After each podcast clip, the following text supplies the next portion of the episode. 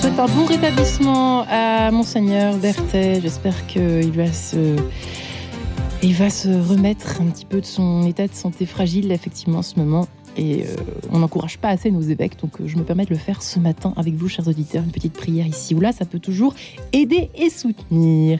Ceci étant dit, n'oubliez pas que dans une demi-heure, vous avez rendez-vous avec le grand témoin, euh, Louis Dauphren, bien sûr, toujours au rendez-vous chaque matin, donc à 10h30. Dans un petit quart d'heure, ce sera votre bulle d'oxygène avec le père Stéphane Mayer ce matin, autour tout simplement de la grandeur, de la foi. Mais tout de suite, du chant, du chant et du chant avec vous. Bonjour Marie Léla.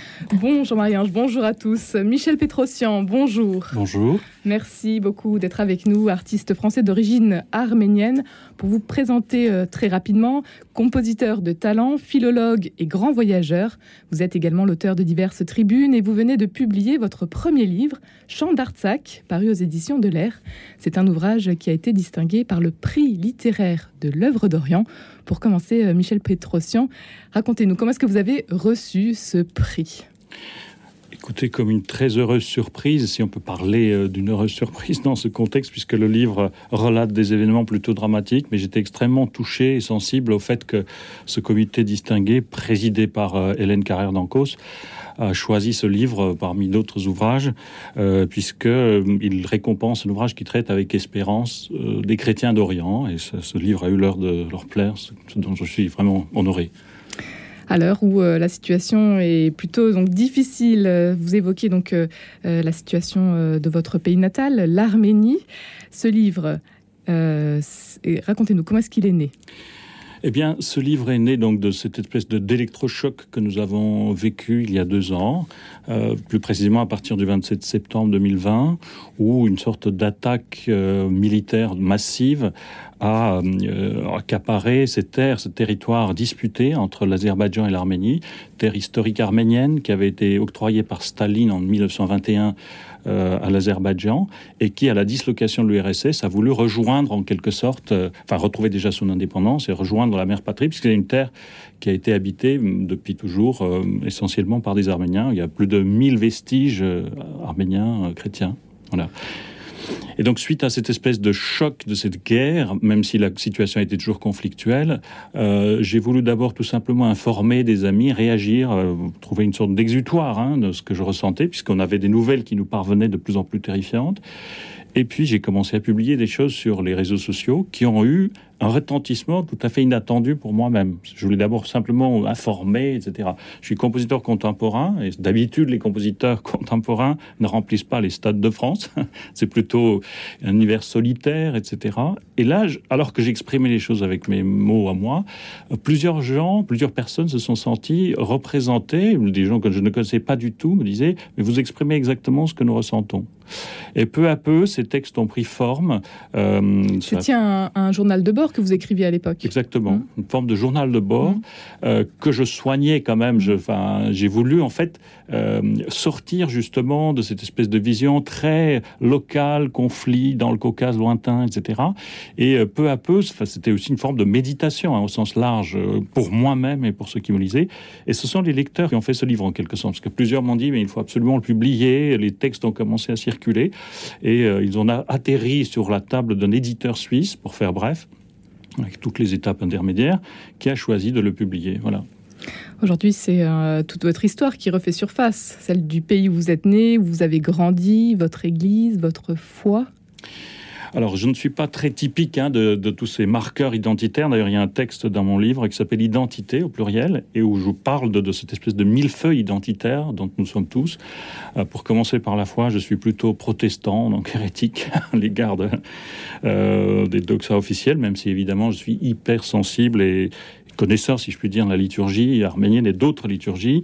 Je parle du texte hébraïque, puisque j'ai fait des études euh, de, philologie, de théologie, et euh, lire les psaumes en hébreu fait partie aussi de mon identité, évidemment l'identité française, enfin, etc. Hein. Mais c'est sûr que c'est presque quand les, choses sont en danger qu'on est plus sensible. D'ailleurs, ce conflit a révélé chez plusieurs personnes qui avaient de lointaines, origines arméniennes cette espèce de sensibilité, comme une sorte de molécule qui refuse de mourir et qui se manifeste. Et je, pour être un peu paradoxal et presque provocateur, euh, j'ai voulu militer pour les droits des Arméniens de choisir s'ils veulent être arméniens ou pas. Et surtout, lutter contre une identité assignée où le seul fait d'être arménien faisait de vous une cible dans ces régions. Et ce qui n'est pas d'ailleurs terminé malheureusement. C'est une guerre qui a laissé euh, la communauté internationale quasi indifférente, euh, contrairement à, ce qui se passe peut-être aujourd'hui euh, en Ukraine. Vous avez été justement déçu par cette indifférence. C'est votre cri, un peu votre révolte? Alors, certes, euh, on aurait aimé une médiatisation et une sensibilité un peu plus grande, ce qui était d'ailleurs un peu plus le cas au début. Par exemple, euh, je me souviens, nous étions en, Haut-Karabakh, justement, au sein d'une petite délégation, et on avait fait un pont euh, avec des invités, enfin un pont vidéo, hein, des invités très variés, des bords politiques différents, des sensibilités variées. Il y avait Olivier Faure, par exemple, il y avait Caroline Fourest, Jean-Christophe Buisson, etc. Hein. et tout le monde sentait cela comme une une sorte d'injustice, il fallait faire quelque chose. Et progressivement, euh, c'est presque devenu une cause des chrétiens d'Orient, euh, euh, voilà, connotés, etc., ce qui est absolument pas juste. Hein. Il me semble que c'est un problème universel. D'ailleurs, je rends hommage dans mon livre à, un anarchiste syndicaliste qui m'avait aussi suivi sur les réseaux et qui était une personne non indifférente, sensible. Et je pense que c'est un problème universel et humain qu'il faudrait considérer ainsi. Michel Petrosian, peut-être euh, euh, souhaitez-vous nous partager une rencontre qui vous a euh, bouleversé Vous en relatez plusieurs dans votre ouvrage? Et oui, à travers ces 56 textes, j'ai choisi de faire quelques portraits, et notamment, il y en a un qui, qui n'est peut-être pas le plus marquant, mais celui à travers lequel on peut s'identifier le plus facilement, puisqu'il s'agit d'un jeune homme qui s'appelle Alexander, 26 ans, et je, lui, je, décris comme une sorte de, personnage vraiment que l'on peut croiser tous les jours avec sa coupe en brosse et ses lunettes derrière lesquelles se cachent ses yeux verts, vif et riant. On dirait un geek, enfant de bonne famille, un peu remuant et drôle, un surdoué d'une grande université américaine qui s'est beaucoup amusé dans la vie. C'était vraiment l'apparence. Hein.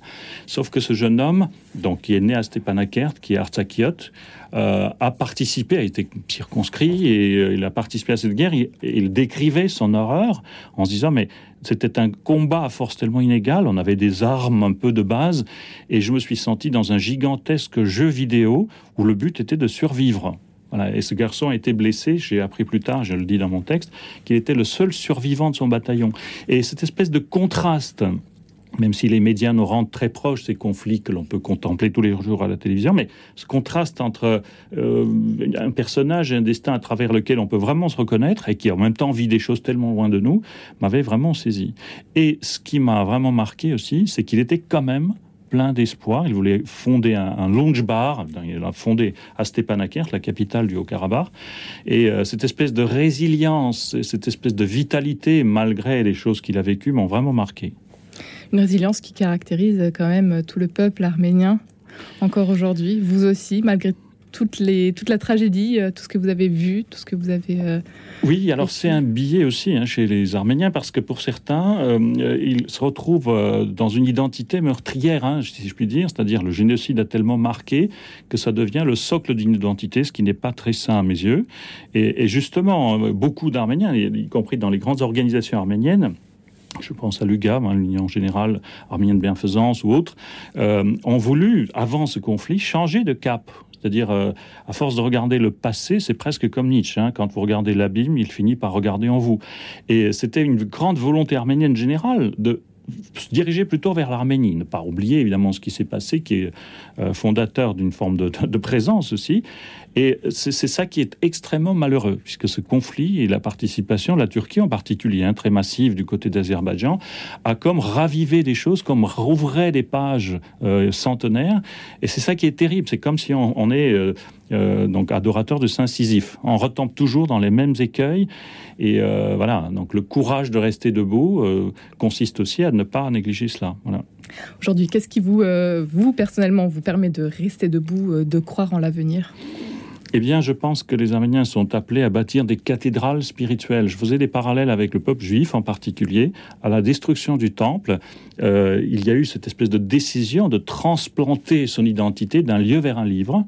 Et c'est ça qui a assuré la survie du peuple juif. C'est assez spectaculaire. Hein. J'avais vécu un an à Jérusalem j'étais assez saisi par euh, ces, éléments. Et euh, pour ma part, alors je suis compositeur, j'écris actuellement un opéra euh, commandé par Leonardo Garcia Larcon sur le livre de Job, méditation sur la souffrance injuste.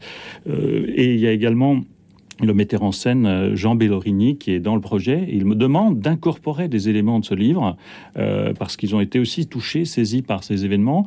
Non pas là encore pour euh, faire un camp pour, un autre contre, mais s'élever un peu au-delà des contingences historiques et offrir une méditation beaucoup plus large, plus universelle, sans, sans éviter de nommer les choses non plus.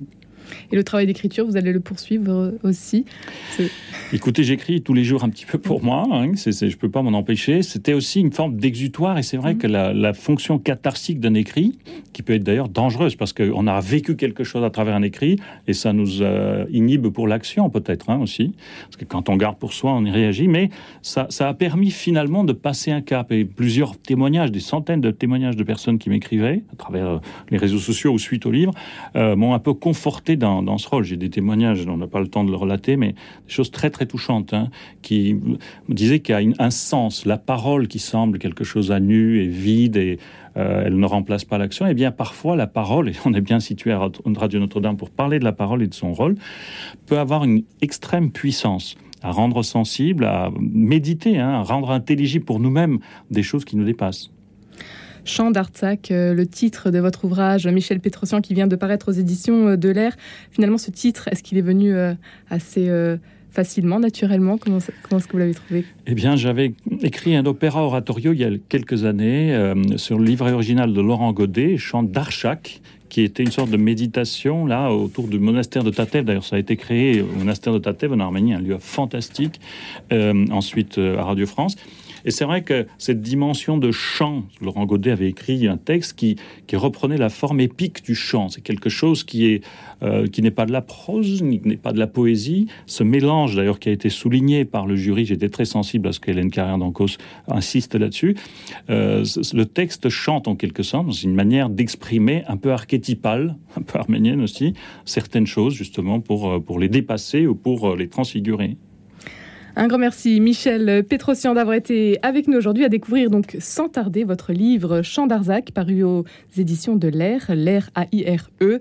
Et puis toutes euh, vos actualités sont à retrouver sur les réseaux sociaux, bien sûr, ainsi que euh, sur votre site internet www.michelpetrosian.com. Un grand merci d'avoir été avec nous aujourd'hui. Merci à vous. Et merci Marie-Léla Coussa. Demain, vous recevrez, je crois, Georges Farias. Oui, on va voyager encore une fois. Chili, je crois.